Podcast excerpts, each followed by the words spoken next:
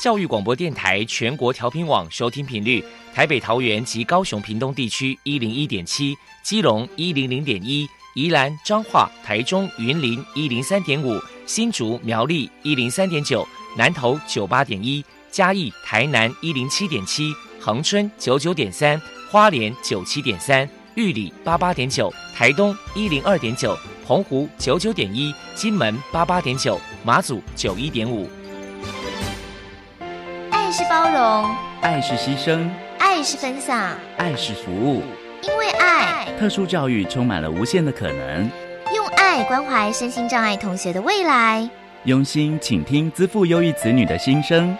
欢迎老师、家长、同学们，大家一起加入特别的爱这个大家庭。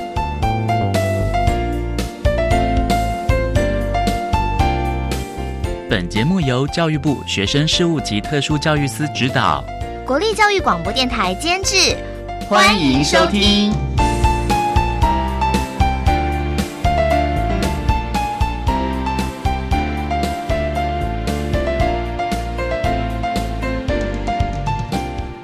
因为爱，我们在空中相聚。欢迎您再度收听《特别的爱》，我是小莹。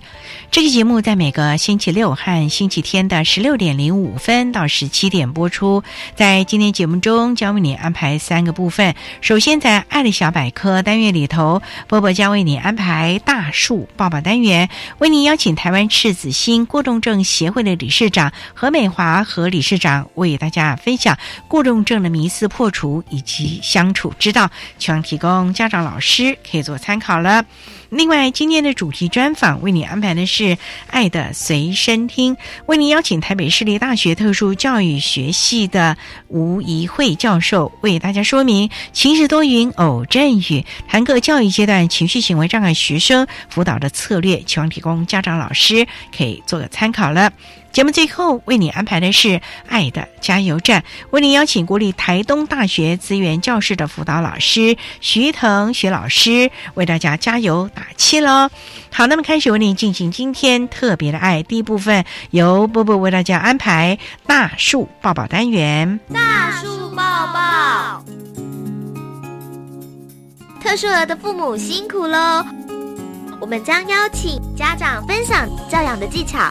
情绪舒压、夫妻沟通、家庭相处，甚至面对异样眼光的调试之道。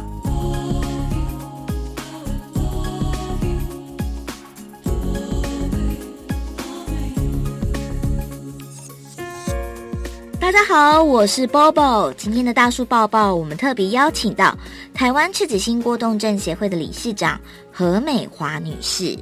何理事长呢，投入过动儿领域已经许多年，自己的两个儿子呢都是过动儿，而他呢亲身照顾儿子呢二十多年，拥有非常丰富的照顾经验。那么现在呢，也持续的在推广过动症的相关讲座。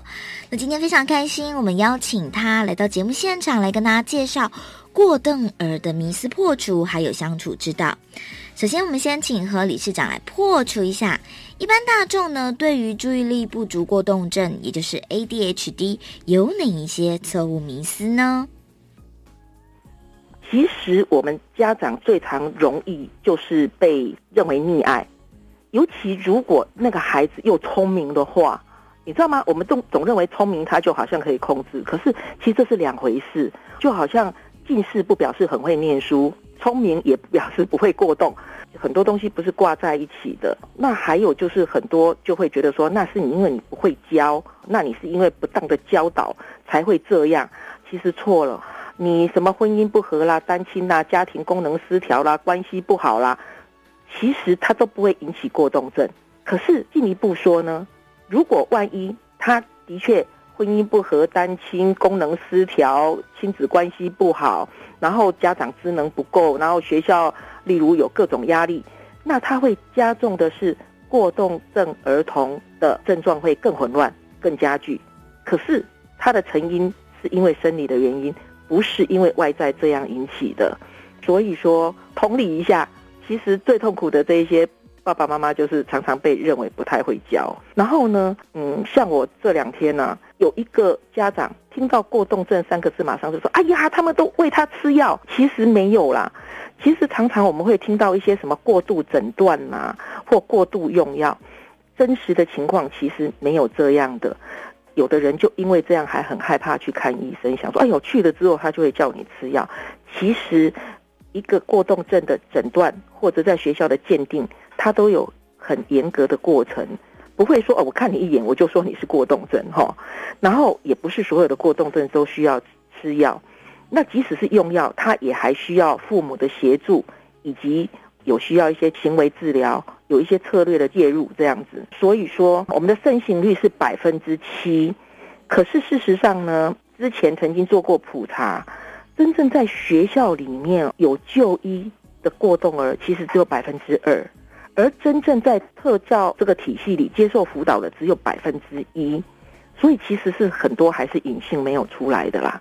那另外就是说，有的过动儿的父母就是说，哎呀，我只要他快乐就好了啦，没有关系，要不要贴他标签呐？可是事实上，一个小孩子要快乐，他必须要有自信，他也必须要有一些同才的认同，对不对？可是问题是，当你整天在学校里，因为别人不知道你是过动。那只会觉得你是品性不好啊，行为不检啊，也会形成另外一个标签。而且我们不要讲说他怎样的功课不好，你光是很多过动儿，因为他的症状很容易就是会功课迟交啦，单据迟交啦，没交啦。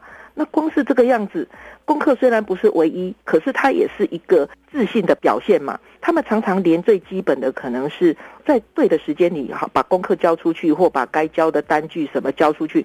都有点困难，所以平常也会给人家留下其实不好的印象。那这样对成长也没有好处。那另外一句话就是最多人拿来安慰的，就是说啊，长大就会好。那其实长大就会好这句话是讲一半，盛行率百分之七，可是到了成人只有三到四。那原因是因为。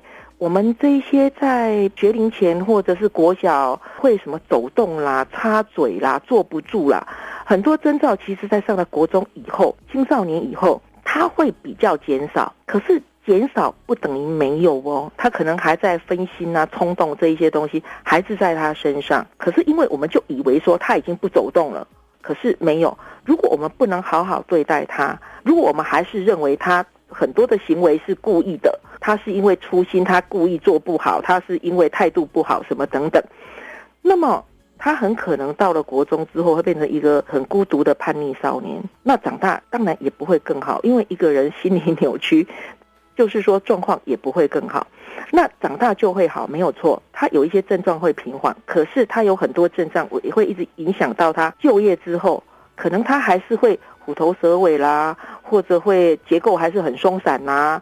还是可能说的多做的少啦，无法完成啦，冲动啊，点点点，哦啊，易怒啦，很容易一年换二十四个头家，什么等等都有可能发生。所以长大就会好的前提是你要有足够的对的对待，那他成长过程中协助他，那他以后就会很好。可是如果你前面是错误的对待或放任，很难说，以后说不定到了青年的时候，可能还会制造一些阴影或有一些状况这样子。接下来，我们就请何理事长来分享一下，如果说要跟注意力不足过动症的人相处，到底该注意哪些事情呢？其实，因为过动症哈，我觉得他从小到大，他第一，他也会有各种不同嘛。例如，很小的时候，他可能不听指令啊，不能遵守规矩啊，坐不住啊，插嘴啊，上课的时候还爬起来走来走去啊。可是到了国中，可能是心都飞出去啦。可是坐在位置上啊，他可能不动啊，那可能是变成脾气易怒什么的。他可能去就业之后变成急性子啊，执行力不佳，虎头蛇尾。他虎头蛇尾的原因是因为他常常都把他想的嗯很完美，可是最后呢，因为他的结构松散，所以例如说嗯五个重点一起做，可是最后无法收拾等等哈，然后焦躁不安呐，然后持续力很差啦，你会觉得他没耐心呐。或者是说他很爱插话啦、管闲事啦，反正，在不同的阶段他有不同的状况，而且因为有时候他会有其他的共病，例如说有的人会跟忧郁啊、焦虑啊、学习障碍啊、雅斯伯格啊、其他情绪障碍啊，会有点连接，所以每个人症状不同，只能说对他有一些缺点。可是过动儿常常他有非常好的优点是，他有兴趣的事常常是不顾后果。热情投入，所以有一些过动儿长大之后就变成工作狂，甚至变成老板。然后他虽然喜欢插画、管闲事什么，可是他非常喜欢热心助人。那也就是说，我们跟这些过动儿相处，原则上是第一，就是能不能理解，然后同理一下啦。我知道他不是故意的，然后就去欣赏他的优点呐，然后也利用他的优点呐。那如果你真的是跟他非常好的话，是不是？你知道他结构松散，常常会虎头蛇尾，是不是？如果你万一是跟他同一组的，是不是你可以提醒他一下，协助他一下，好好利用他喜欢热心助人呐，热情投入这些优点，如果好好利用，可能也会成为很好的伙伴。最后，对于注意力不足过动症，还有什么样的话想要传达的呢？我们也知道嘛，如果说以盛行率百分之七来讲呢，其实过动儿就在。我们的身边，可是重点是我们能不能随便看到一个人就说他是过动儿呢？啊，不可以的。其实，如果一个过动儿他没有那么容易就叫做过动儿。第一，如果你要诊断一个过动儿，请你要去医院，而且要找对的科别，也就是身心科或精神科做正确的诊断。那如果是在教育现场呢？你要在学校里面要介入辅导，收集资料之后送鉴定。经过建府呃鉴定安置委员会的鉴定之后，通过才是也算是另外一个迷思啊。讲一个很简单，就是说现在可能很多人有时候没事就跑出来说啊过动就是什么什么啊自闭就是什么什么什么。可是，请抓住一个重点，就是说就好像我们打篮球不会去找一个游泳教练来当裁判，对吧？如果有一个人心脏不好，也不会去牙科治疗吧？那就是说一定要找到对的管道。不要道听途说，也就是说，如果百分之七的盛情率，我们一生中可能我们身边的同学、朋友、同事、亲戚、孩子都有可能都是过动儿。那过动儿是需要了解跟支持的。赤子心的宗旨就是很希望把对的知识传播出去。那希望有这些正确知识的人也可以帮忙传播出去。如果不是感同身受的人，或刚好身在其中的人，当然不是这么容易明白。可是。少记住一件事情，就是说，如果不明白的时候，请找四子星过动症协会。除了有各种分会啊或联络处之外，其实最简单的就是打到台北市的总会，电话是零二二七三六一三八六，或者是零二二七三六一三八七。另外一个最简单的，其实最丰富的，其实是我们的网站里面有非常多的知识，非常多的活动，欢迎你。进去了解，或者是告诉你需要的朋友进去了解。赤子心过动症协会也非常需要志工的投入或者捐款的支持，那就请大家多多支持。谢谢台湾赤子心过动症协会的理事长何美华女士接受我们的访问。现在我们就把节目现场交还给主持人小莹。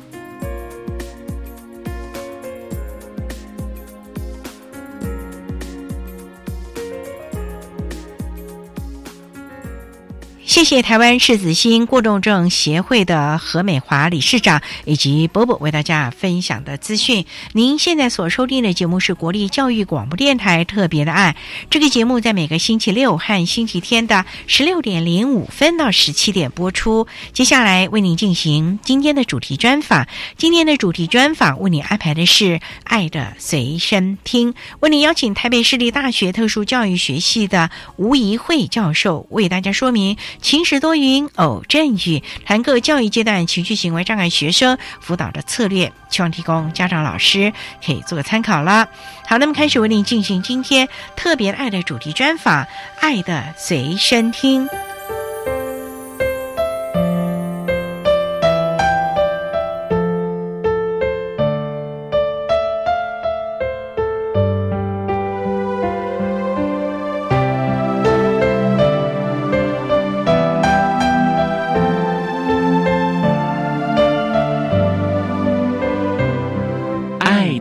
随身听。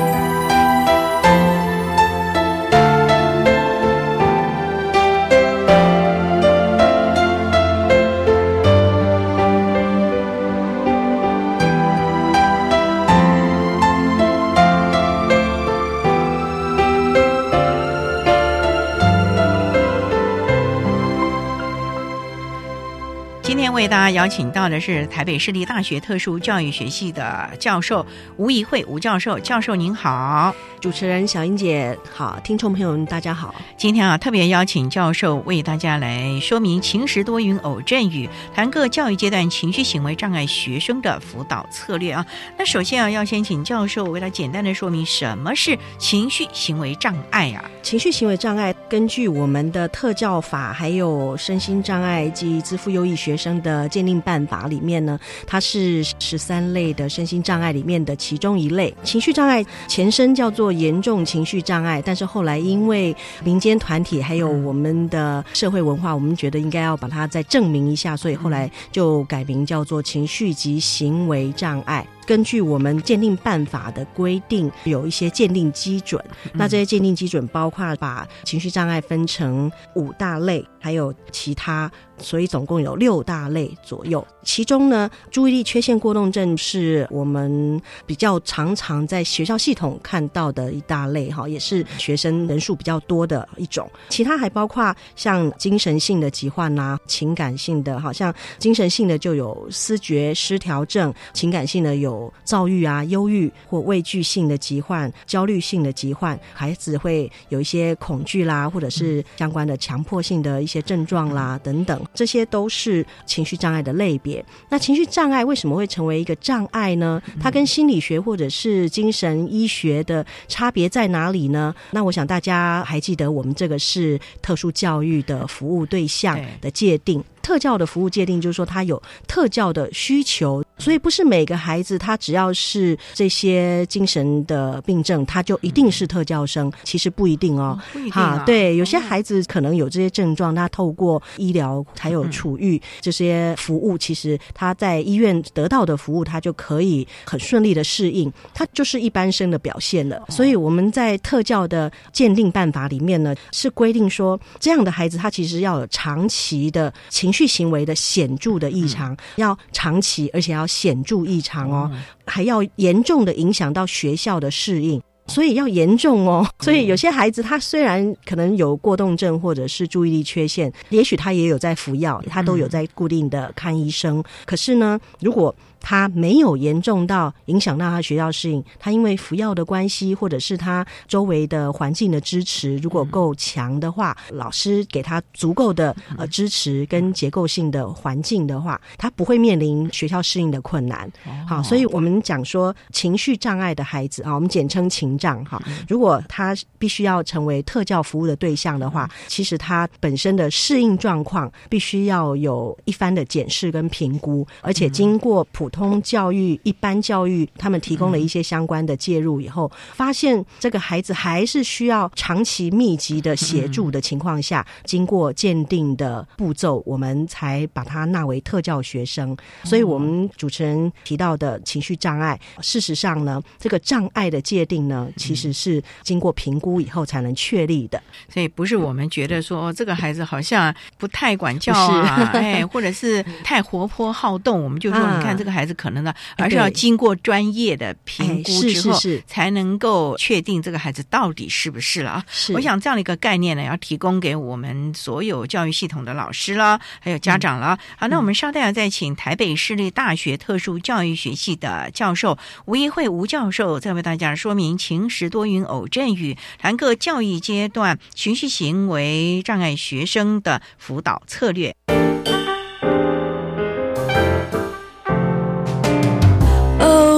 Oh my，求爱教育。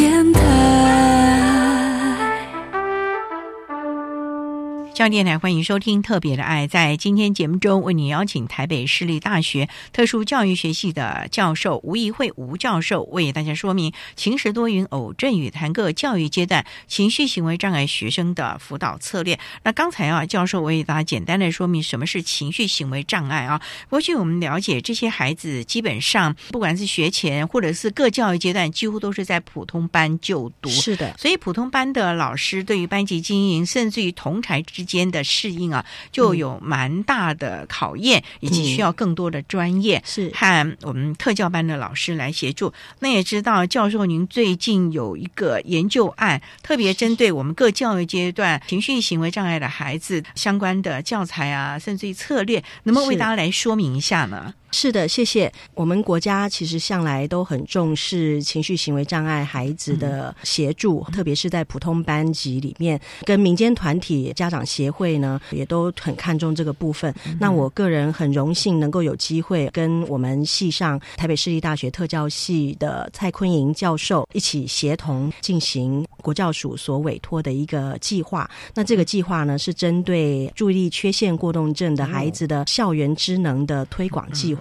所以它的目标呢，其实是针对普通教师，就是普教的教师，来协助他们怎么样增能，面对班级有疑似情绪行为障碍的孩子，或者是正式的情障生，来协助他们建立一个更友善的支持环境。教授，您刚说这个注意力缺陷过动症，是不是是。我们就俗称的所谓的 ADHD 啊？啊，是的，就是这个哦对对，在医学上面，我们就称它注意力缺陷及过动症，简称 ADHD。好，那其实它是有两种主要的显现的症状。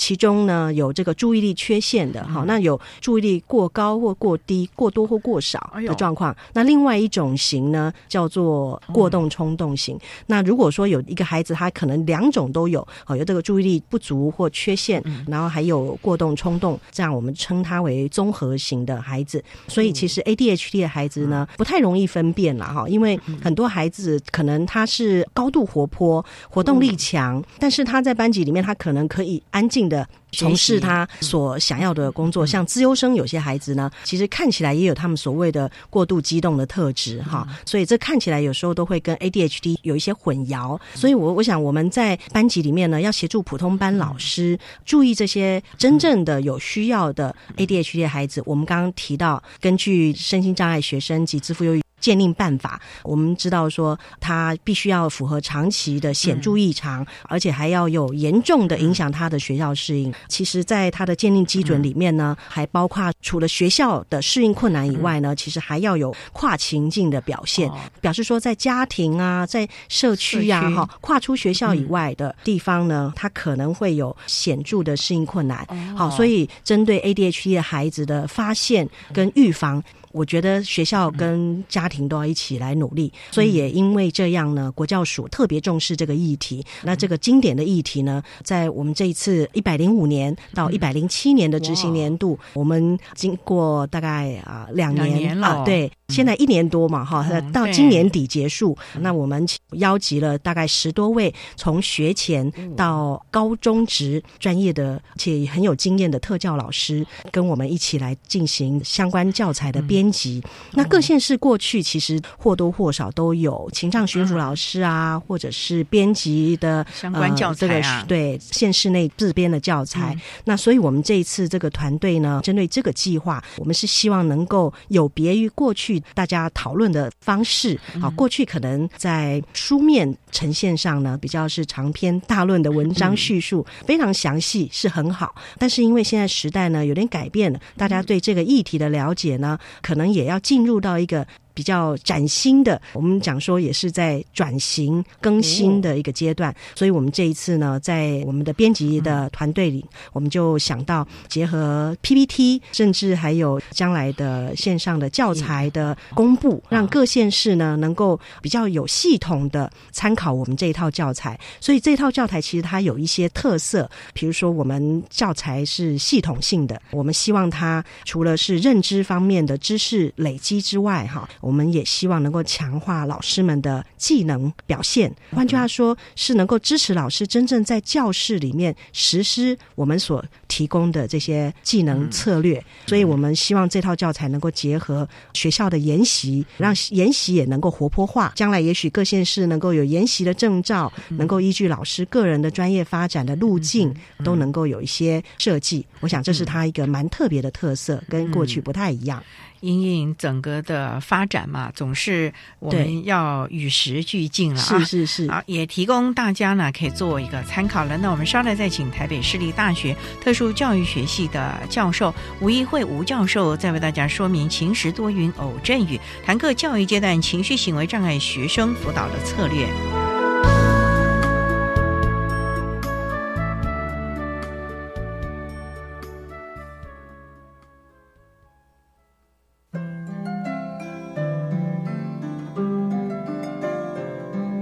听众朋友，大家好，我是东华大学顾玉君教授，大家一起来跟乡村的孩子好好过日子。如果你来到花莲，欢迎来丰田五味屋走走。Open your mind，欢迎收听教育广播电台。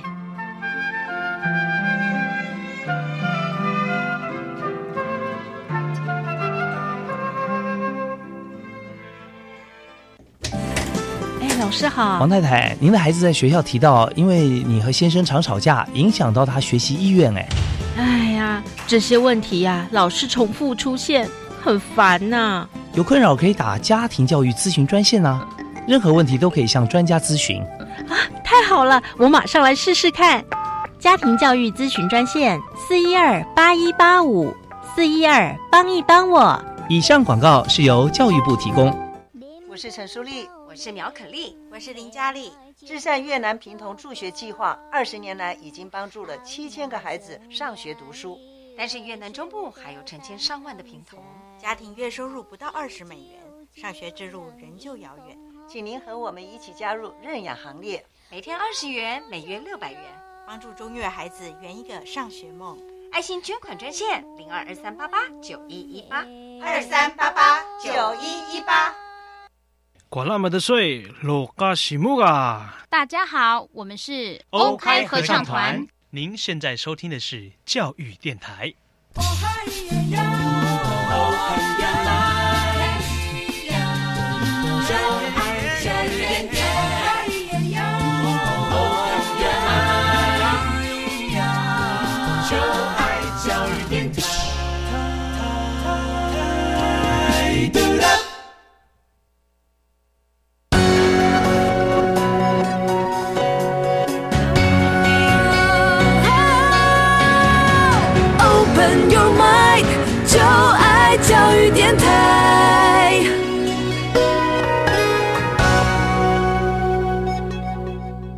教育电台欢迎收听《特别的爱》这个节目，是在每个星期六和星期天的十六点零五分到十七点播出。在今天节目中，为您邀请台北市立大学特殊教育学系的教授吴怡慧吴教授，为大家说明晴时多云偶阵雨，谈课教育阶段情绪行为障碍学生的辅导策略。那刚才在节目的第一部分呢，吴教授为大家说明了什么是情绪行为障碍啊，以及这一年多来啊。特别和蔡坤仪教授合作协同的一项专门的研究案啊，针对了从学前到高中职的阶段啊。教授刚才也简单的谈到了这个系统性，还有特别着重技能，甚至于也期望说能够让我们所谓的研习啊、研在职进修这个部分能够更活泼，嗯所以。嗯想请教教，这套教材是要针对普通班老师，而不是特教老师喽？对，其实呢，我们希望这套教材呢、是能够适用于所有要服务 ADHD 孩子或者是校园预防实务工作者，所以它当然也包括了特教老师。但是其实我们目标呢是以普通教师的成长为大方向，所以我们在设计的时候呢，其实有思考到未来每天碰到这一位孩子或某几个孩子，有些可能是疑似生，有些可能还没发现，那有的可能是已经正式的接受特教服务的。所以普通班老师面对这样不同类型的孩子，在班级确实是需要跟特教老师合作。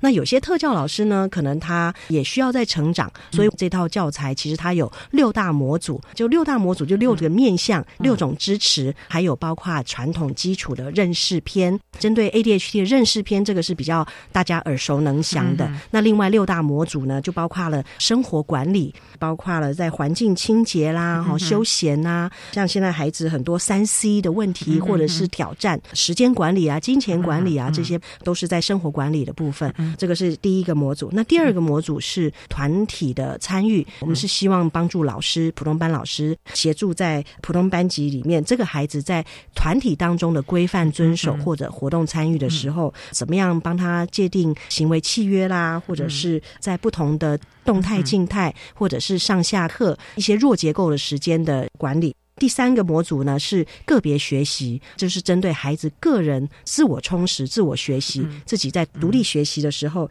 他的动机、他的环境怎么样，给他一些多元的操作活动或一些小任务，或者是怎么样学习的历程跟内容的一些调整跟支持，还有评量的部分。所以这个个别学习呢，比较跟我们过去的课纲、课程纲要的设计的呃出发点是比较相符的。那另外第四个模组是社会互动，那社会互动就包括着人际互动的技巧，这些人际互动技巧包括他怎么样交朋友，老师怎么样帮助这些孩子在团体当中分组。我们常常碰到一些同才之间的冲突，或者是师生的冲突，其实都是在社会互动这一块。普通班老师需要再多加把劲，或者是说他需要有完整的概念，这个部分我们也纳入了人际互动。那另外呢，这个社会互动模组里面呢，我们也加了压力管理，也就是说。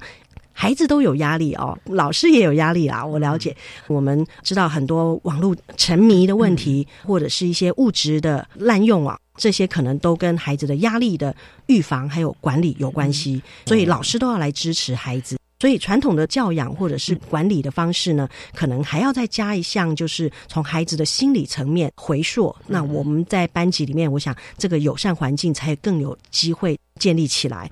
好，那再来第五个模组呢？是比较过去少见的，就是生涯发展支持模组。我们希望能够纳入 ADHD 孩子的自我接纳、自我觉察，怎么样看他自己，怎么样培养一个看自己的眼光，接纳自己，而且呢，从这里面呢，去看到他的优点，去发掘他的优点。老师怎么样带着孩子去发掘他自己的优点？过去都只有家长会想要知道这样的事情哦，好像过去学校老师都比较家长讨论，哎，对，帮孩子决定，是是是，让孩子觉得孩子就是自我抉择啊，对，觉得过去老师们可能觉得孩子就要顺服啊，就不能有意见呐。但是其实我们要教的今年二十一世纪的孩子呢，我想不管是过动症或者是一般的孩子，其实我们都需要换个角度来看。人类的行为，所以有些孩子拒学啦，其实他可能背后有一些深层的原因，可能是他觉得少年不得志哈，他觉得他有优点，为什么老师都没看见？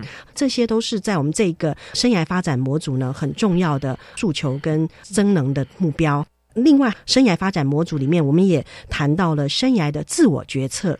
自我决策是一个很重要的教育的目标，哈，它包括了比如说做选择，怎么样做好的决定。我想在今天二十一世纪的这个时代啊，包括实验教育也蓬勃开始发展，我们都在想，我们每一个人要走什么样的路，适合我们的路，做自己可以发挥功用的事情。这个部分其实对于国中。高中职的孩子更是需要，那对我们技职教育、技职体系也都很需要。好，尤其我们一些特殊孩子，他会进入技职体系去学习，所以在技职教育里面协助孩子生涯的定向探索，其实这都非常的需要辅导的。好，所以我们觉得普通班老师需要知道这些事情，不是只有传统的辅导老师才需要知道这些事情。好，普通班老师跟辅导老师跟特教老师一起来把这个个别化教育。计划的功能发挥的更淋漓尽致，淋漓尽致哈，做的更精致一点。那最后一个模组呢？第六模组呢是教师自我效能，这个部分呢也是有别于传统。我们过去在谈 ADHD 认识与辅导的时候，我们比较少谈的议题。为什么我们会谈教师的自我效能呢？啊，因为在过去我们的辅导经验里面，我们常发现普通班老师也很挫折。他面对这些孩子，有些快要退休的普通班老师，在快退休的时候，经验啊。怎么会没办法啊？这个面对这个孩子呢？哈，这个就要回归到生涯发展的角度来看，我们怎么样在碰到挫折的时候，我们怎么样自我调试啊？我觉得这个模组呢，编辑团队我们大家有志一同，都觉得应该眼睛会为之一亮的啊，因为他是真正的站在普通班教师的立场去。帮助他的内心啊，我们讲说正能量，正能量能够更强大一点。所以自我的调试啊，老师怎么样自我对话啦，怎么样觉察自己的情绪啦，怎么样看待这位学生的言行啊，怎么解释啊？是这个学生冲着我来的吗？还是他故意不听话？他们家有问题？还是说这个孩子他有困难？那我怎么样来帮助我自己来先增能，然后我来协助他，然后也让他能够成为大家看重的一份。子这个部分其实很重要。那当然，另外还包括其他传统的重要议题。好，但是我们把它重申，而且更组织化的讨论。例如说，亲师生的沟通，亲师沟通常常卡在就医，到底孩子要不要吃药？到底孩子要不要看医生？啊，我们有很多亲师冲突啊，就是老师很关心，或者是家长太关心，但是呢，关心的方式都不得法，以至于双边呢就有摩擦。但是事实上，孩子自己本身他知道自己要不要就医，或者是说孩子青少年了，他知不知道自己有这样的需求困扰，他敢不敢面对，其实都要我们大人一起来帮助他们。所以大家更要有这个开阔的心胸啊，来看待这套教材以及亲师生共同的合作了。我觉得包括行政团体可能也要一块来看看这套教材啊，没有错啊。好，我们稍待啊，再请台北市立大学特殊教育学系的教授吴一慧吴教授，再为大家说明晴时多云偶阵雨，谈课教育阶段情绪行为障碍学生辅导的策略。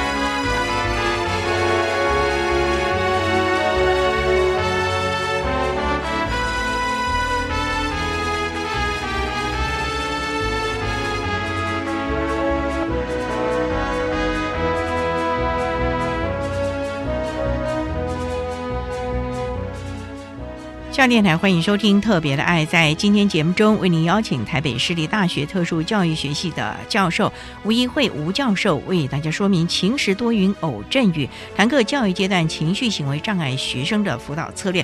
刚才啊，吴教授为大家简单的说明了这套教材的六大模组啊，包括了生活管理啊、团体参与、个别的学习、社会互动、生涯发展，甚至于还包括了教师的自我效能等等这几块。可是也想请教。教教师啊，孩子，你看从学前到高中职阶段蛮长的，这是十多年呢。所以是不是针对每个阶段，应该也有不同的策略？应该是慢慢慢慢的往上增加，而且它是一个永续的一条龙式的，是教育策略全人化、全人发展的历程。哎，所以我们这一套教材呢，分成儿童组跟青少年组。儿童组就包含了学前到国小阶段，青少年组就是国中到高中职。我们这套教材也是有这样的特色，就是它是一个适龄化啊，所以我们有学前的老师跟国小的特教老师，我们编辑团队他们针对这两个阶段孩子比较容易碰到的困难，比如说像生活管理啊，因为学前的孩子。有的医生不建议吃药，或者孩子的状况也还不到需要吃药，但是他可以接受行为支持。所以呢，在学前的时候，我们是教导他怎么样做事情，依据老师提供的步骤，能够有结构化的引导。包含图片啦等等，我们怎么样教导孩子，怎么样支持他，在我们这套模组里面呢，都有比较清楚的说明跟示范范例。这个教材呢，它的特色就是说，它全部都是用 PPT，就简报档。这个简报档的图像呢，我们是从国外的一个网站，一个图像的应该是免费下载的网站，可以自由上传自己设计的图案。但是呢，它全部都是没有脸的哈，就是说圆圆黑黑的小黑人这个图案哈，不是像我们一般的彩色啊，有五官啊这样，它是很简单又清楚明确的图案，但是它可以彰显意义的，比如说。上学这个图案就是可能有一间学校 building 这样子，然后可能有几个小朋友站在前面。这个网站叫做 Noun Project，大家有兴趣的话哈，就可以上网看看。N O U N P R O J E C T，在我们这一套教材里面，我们全面都采用。另外，我们。是依据孩子的生活管理的需求，比如说孩子东西可能丢三落四的哈，这时候呢，我们就会有相应的策略来破解这样的挑战。我们称它叫挑战破解。嗯啊，那有些老师他看到了以后，他就说啊，好了，我了解了，我因为他可能背景知识比较清楚，好，所以他看到我们的挑战破解呢，他就知道他怎么样回到班上实物再去操作。好，那有的老师呢，可能还不太清楚，他需要多一点举例。对，新手老师他需要多一点举例哦，所以我们。那还有进阶的，就是依据情境来区分孩子一天当中可能会碰到的经典的情境。因为我们这些编辑人员都是很有经验对，都是有经验的老师，所以我们就有所谓的情境急救包。除了挑战破解之外，我们还要有急救包啊！哈，就是说在这样的情境下，我们老师可以怎么做？有几个策略？那我们用很清楚、一目了然的方式，简单的图文并茂的方式。让老师可以清楚知道这样的情境下，我可以有几个策略可以打包，所以它其实也有有点像懒人包的概念了啦。但是我们呢，内容是非常清楚的。那刚刚跟主持人小英姐提到了，我们这个是 PPT 呈现，PPT 万一大家看都各自表述怎么办呢？别担心，每一张 PPT 它都有备忘稿。哎，我们都写好备忘稿了。换句话说，我们这些备忘稿跟 PPT 将来会同步的公开。换句话说，这一张。PPT，大家看了这张图，可能各自有不同的领受哈。但是其实我们呢，编辑团队就清楚的在备忘稿呢有写这一张投影片到底要讲什么，它的主要的目标是什么啊，那它还有什么其他的参考的说明或者是连接，有什么 link 啊，也可以什么样的网站参考，或者什么样的影片或者什么样的书籍的来源，我们都很清楚的呈现在这一张投影片的参考说明啊。所以这个在学前的部分。我想很多老师啊，应该可以一起啊，三五好友或者是学校的共备社群，大家可以组个工作坊，或者是可以有这个合作咨询的机会，都可以。就是说有一个比较有系统的又正确的教材，那大家来针对这些教材来做一种讨论，然后共同的形塑一个新的研习文化、新的成长文化。甚至于是一种教学的思维了啊！哎，对对，这是一个非常重要的一个概念啊！好，那我们稍待再请台北市立大学特殊教育学系的教授吴怡慧吴教授，再为大家说明晴时多云偶阵雨，谈课教育阶段情绪行为障碍学生辅导的策略。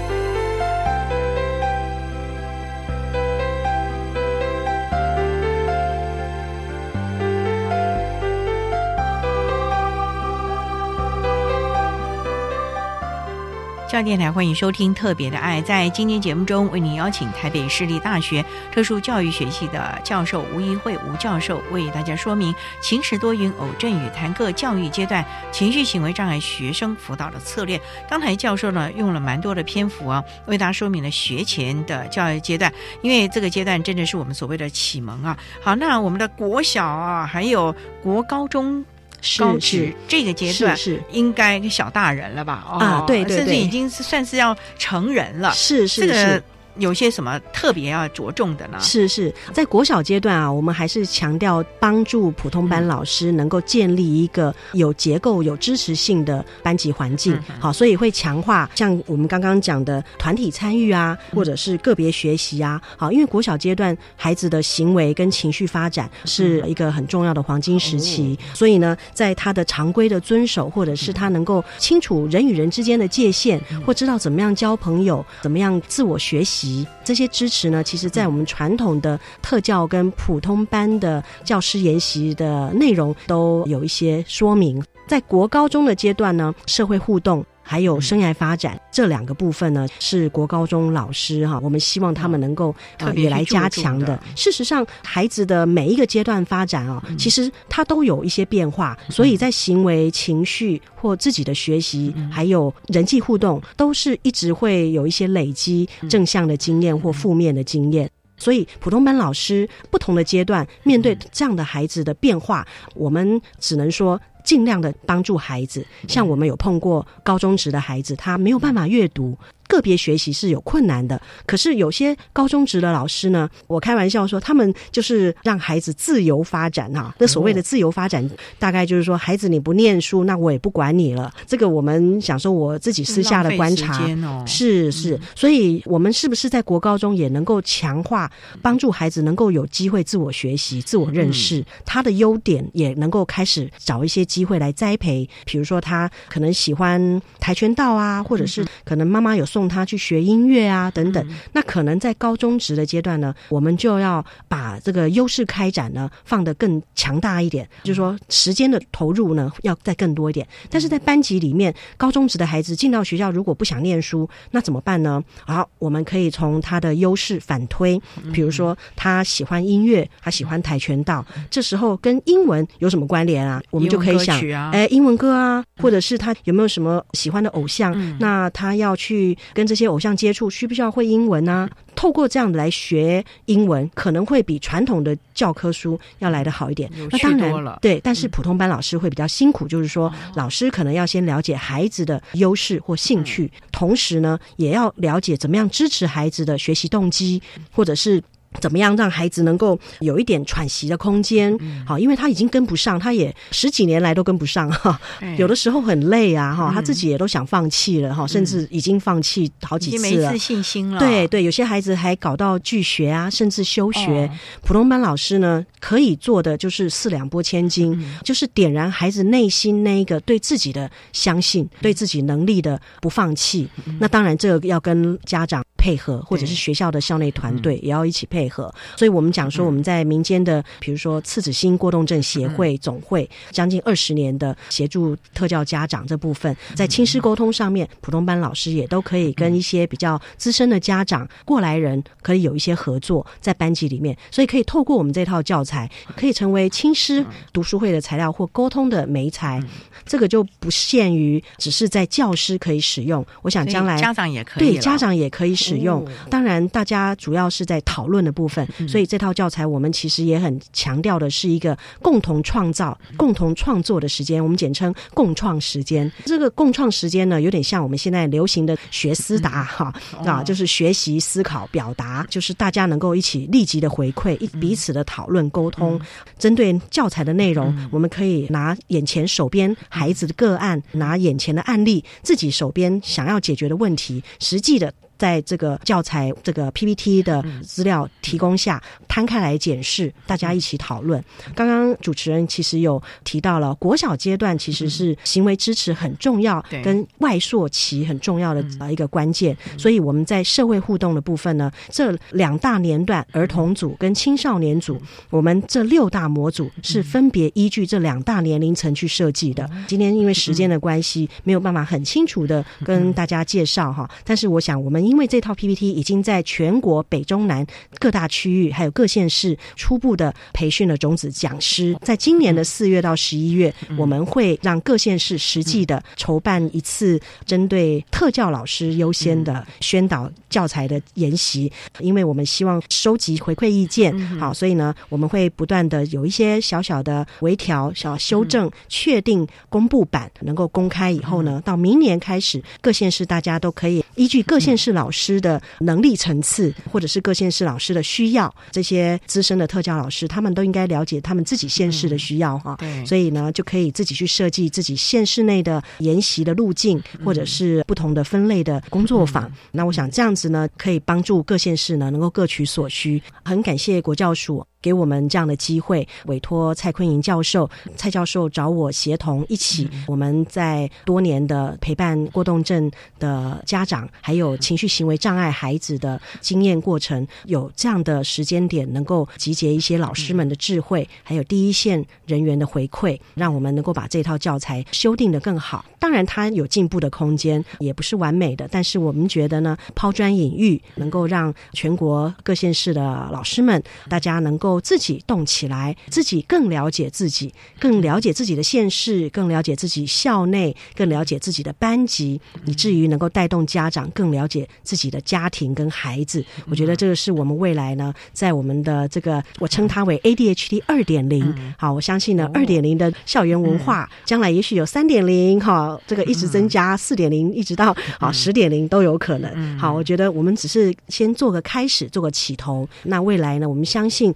有很多机会，网络的平台等等哈，我们相信未来大家啊能够自己行塑自己适合的又正确的友善的文化，那我觉得这个是我们所乐见的。非常重要而且有用的一套教材，我们也拭目以待。可是最重要的是老师的心态，你必须要愿意改变，愿意增强自己，否则这套教材做的再好也没有用的。所以大家一起来努力了啊！加油！好，那我们今天也非常的谢谢台北市立大学特殊教育学系的教授吴一慧吴教授为大家说明的情时多云偶阵雨谈各教育阶段情绪行为障碍学生辅导的策略，有关于这一套。从学前到我们高中职教育阶段的教学的策略还有方法，六大的模组提供大家可以做个参考。今天非常谢谢吴教授的说明，谢谢您。是，谢谢。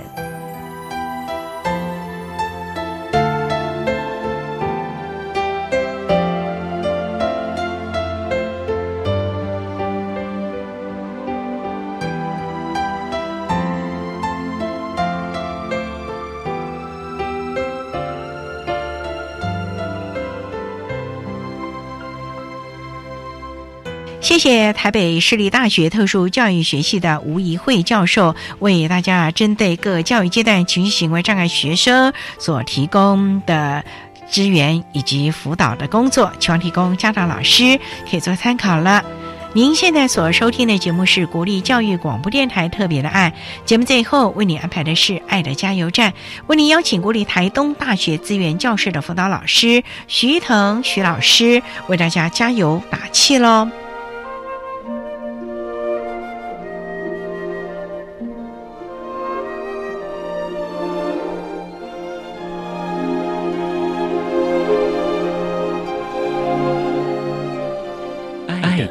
加油站。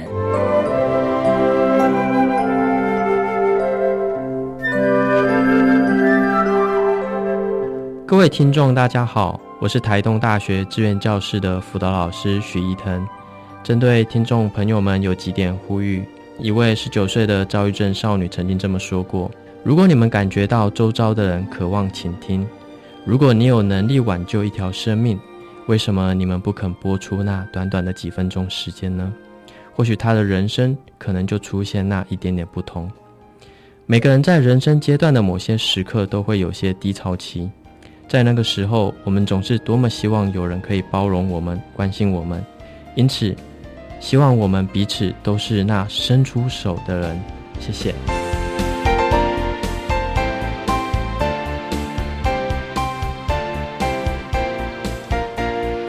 今天节目就为您进行到这，感谢您的收听。在明天节目中，为您邀请国立台东大学资源教室的辅导老师徐一腾徐老师，为大家分享开一扇窗，谈高等教育阶段情绪行为障碍学生辅导以及支持服务的相关经验，希望提供家长、老师还有同学们可以做个参考了。